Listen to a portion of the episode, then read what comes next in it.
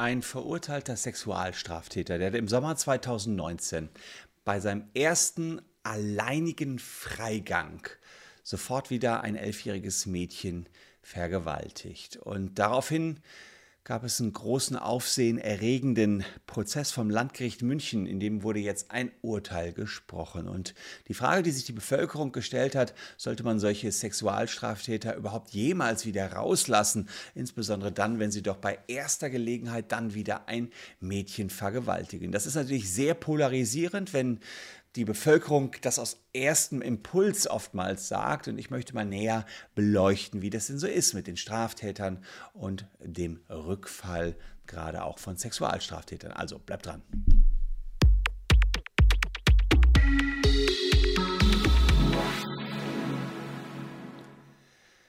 Hallo, ich bin Christian Solmecke, Rechtsanwalt und Partner der Kölner Medienrechtskanzlei Wildeborger und Solmecke und lasst gern ein Abo für diesen Kanal da, wenn euch rechtliche Themen interessieren. Im Juli 2021, da ist der besagte Sexualstraftäter, der im Sommer 2019 ein elfjähriges Mädchen vergewaltigt hat, verurteilt worden. Und zwar verurteilt worden wegen schweren sexuellen Missbrauchs eines Kindes zu zwölf Jahren Haft. Das Problem, der Täter war schon mehrfach vorbestraft und zum Tatzeitpunkt befand er sich auf seiner ersten und einzigen kurz unbeaufsichtigten Ausgang innerhalb seiner Resozialisierungsmaßnahme. Sprich, der sollte wieder in die Gesellschaft eingegliedert werden, wird ganz kurz allein gelassen und begeht direkt wieder die Straftat, wegen der er sowieso schon mal im Gefängnis saß. Die Frage ist also, ob manche Täter vielleicht nie wieder freigelassen werden sollten. Das will ich mir hier näher einmal mit euch anschauen. Denn logischerweise, gerade wenn es um Straftaten gegen Kinder geht, die unschuldigsten unserer Gesellschaft, die sich einfach nicht selber schützen können, dann ja, dann empört sich ganz Deutschland und die Abscheu ist natürlich besonders groß, wenn es um Sexualdelikte gegen Kinder geht. Das Medieninteresse ist riesig. Und der Täter hier, Christoph K., war ein mehrfach wegen Kindesmissbrauchs vorbestrafter Täter und er hatte auch Körperverletzungsdelikte begangen und hatte seine Freiheitsstrafe allerdings schon verbüßt. Also die erste Freiheitsstrafe, wegen der er ohnehin schon ins Gefängnis gekommen war. Jetzt gab es die Resozialisierungsmaßnahme, also weil er aus dem grundsätzlich seine Freiheitsstrafe verbüßt hatte, musste man sich jetzt überlegen, wie kriegen wir den wieder in die Gesellschaft rein. Und er lebte in einer Wohngemeinschaft, die ihn auf ein Leben in Freiheit vorbereiten sollte. Aber dann kam der 25. Juni 2019, der Tag, an dem er wieder rückfällig wurde. Er war erstmals unbegleitet von der betreuten Wohngemeinschaft zu seiner Arbeitsstelle gefahren. Und nach Angaben der Staatsanwaltschaft ähm, war es so, dass er überhaupt das allererste Mal nicht unter Aufsicht stand und ausgerechnet dann begeht er wieder einen Kindesmissbrauch, zieht ein Mädchen ins Gebüsch und vergewaltigt es dort. Und als Tarnung, und so ist euch der Täter vielleicht auch in Erinnerung geblieben, weil die Medien darüber berichtet hatten, hatte er sich eine Wolfsmaske und weiße Latexhandschuhe besorgt und deswegen ist er auch bei den Medien als Vergewaltiger mit der Wolfsmaske bekannt geworden. Das Schlimme daran, er soll die Tat sogar geplant haben. Es gab ähm, sozusagen einen Bekannten, der wusste, dass die Wolfsmaske einige Tage vorher gekauft worden ist und dann eben am Tattag mitgenommen worden ist. Und er soll sich das Opfer auch gezielt ausgesucht haben. Er hatte das Kind schon vorher fotografiert, sah, wie es aus der S-Bahn ausstieg und hatte damit auch den entsprechenden Vorsatz. Dem Mädchen selbst hat er gedroht, das Mädchen und die Eltern zu töten, falls es die Polizei rufen würde. Ja, die Frage ist, äh, so eine, solche Fälle gibt es immer wieder. In Köln gab es vor zwei Jahren einen Vergewaltiger, der ist aus der Haftstraße ent, äh, entlassen worden und innerhalb der nächsten Wochen hat er schon wieder eine junge Frau vergewaltigt. Und man stellt sich die Frage, wie kann es dazu kommen? Wieso konnte ein Täter wie Christoph K. hier überhaupt frei rumlaufen, wenn er doch offenbar so gefährlich war? Können wir vielleicht sagen, dass wir auch nach der Haftstrafe die Täter, die besonders gefährlich sind, noch in Haft lassen müssen? Und da kann ich nur sagen, ja, grundsätzlich geht das, aber dazu später mehr. Das oberste Ziel, das wir, wenn wir Strafen als Staat oder als Bürger, die, die ja durch den Staat repräsentiert werden, haben, aber wenn wir die Strafen verhängen, ist, dass ein Täter resozialisiert wird. Es gibt natürlich auch äh, die Sühne der Tat, aber erstmal geht es um die Resozialisierung und die Wiedereingliederung in die Gesellschaft. Es geht darum, er soll nicht für immer verbannt werden, er soll als besserer Mensch, wenn er die Strafe abgesessen hat, zurückkommen. Das ist das Ziel, wenn man jemanden bestraft. Und das Bundesverfassungsgericht hat dazu klare Worte schon vor vielen Jahren gefunden. Die Verfassung gebietet es, den Strafvollzug auf das Ziel der Resozialisierung auszurichten, sagt unser Verfassungsgericht. Der einzelne Gefangene hat einen grundrechtlichen Anspruch darauf. Dieses Gebot folgt aus dem Selbst Selbstverständnis einer rechte Gemeinschaft, die Menschenwürde in den Mittelpunkt ihrer Werteordnung stellt und dem Sozialstaatprinzip verpflichtet ist. Also, das Bundesverfassungsgericht sagt, wenn wir jemanden ins Gefängnis äh, sperren, muss er eine Chance wieder auf Freiheit haben und auf Resozialisierung, auf Wiedereingliederung in die Gesellschaft.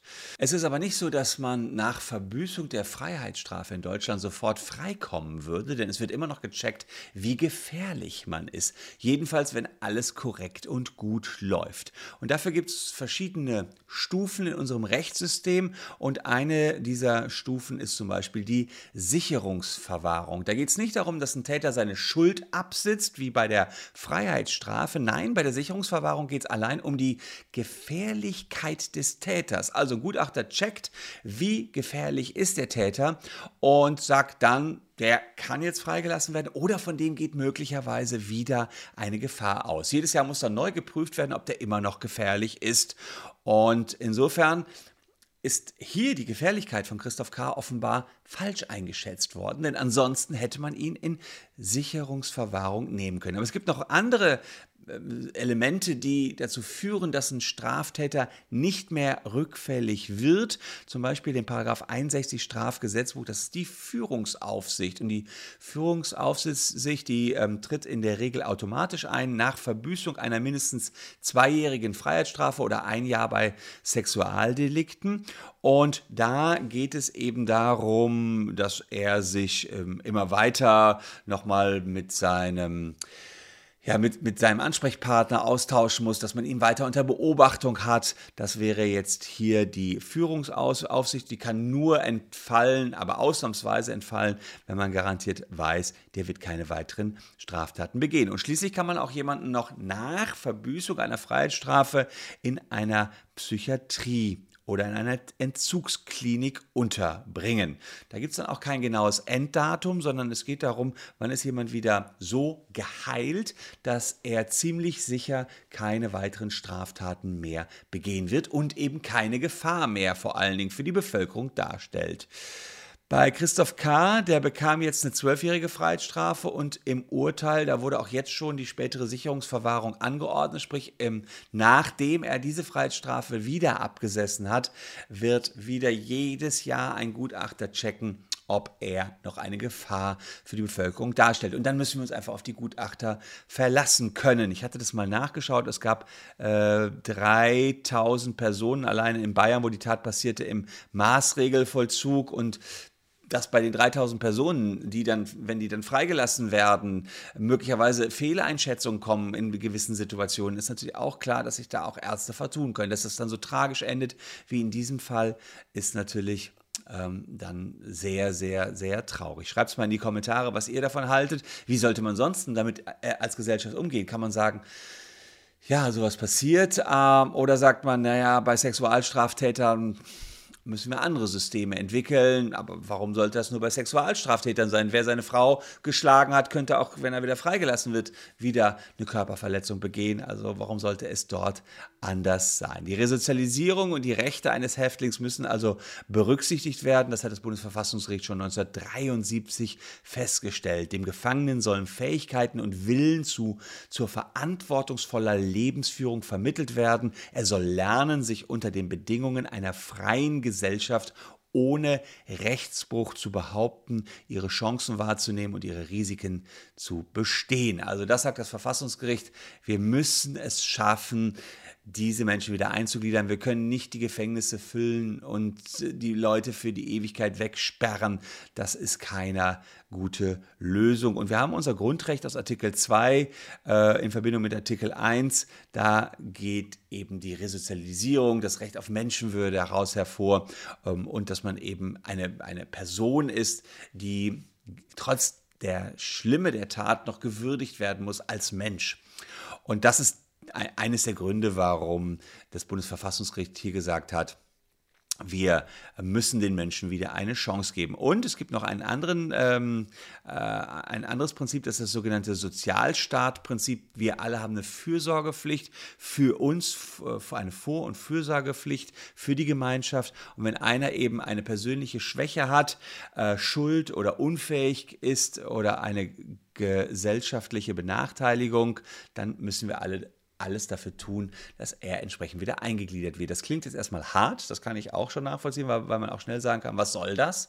Warum sollten wir dem, der eine persönliche Schwäche hat, äh, helfen? Der hat doch jetzt hier jemandem anderen wehgetan, der hat ein Kind vergewaltigt, aber nach verfassungsrechtlichen Grundsätzen ist es so, dass, dass auch er mh, hm, ja sozusagen ein Individuum unserer Gesellschaft ist und dieses Individuum eine Schwäche hat und wir zusehen müssen, dass wir ihm helfen, diese Schwäche äh, entsprechend zu beseitigen. Und bei Christoph K. ist das allerdings leider nicht gelungen und deswegen kommt er jetzt natürlich wieder ins Gefängnis und danach die Sicherungsverwahrung. Also so schnell wird er vermutlich dann nicht mehr aus dem Gefängnis rauskommen. Der Gutachter, der ihn dann begutachten wird, wird ähm, natürlich die Vorgeschichte kennen und sich dann zweimal überlegen, ob er ihn dann ja, zu lax möglicherweise prüft. Ich weiß allerdings auch nicht, was der Arzt dort gemacht hat, ob das zu lax war, ob der sich da gerade gut verkauft hat, aber naja, für den Arzt ist das eben sehr, sehr schwierig. Auf der anderen Seite stehen natürlich die besorgten Bürger, auf die habe ich natürlich auch,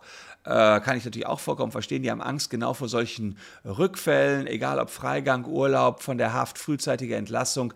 Viele Menschen sehen das einfach kritisch und die Medien, die berichten natürlich genau von diesen Taten, wenn jemand gerade frei freigelassen worden ist und dann eben entsprechend nochmal eine Straftat begeht. Und wenn man erfährt, dass sein Nachbar, ein, naja, ein freigelassener Vergewaltiger ist, da gibt es schon den einen oder anderen, der sagt, hm, da möchte ich nicht so gerne leben neben dem. Wer einmal kriminell ist, bleibt kriminell. So die Vorstellung. Und es ist auch tatsächlich so, dass rund 30 Prozent in den ersten drei Jahren nach einer Entlassung wieder straffällig werden.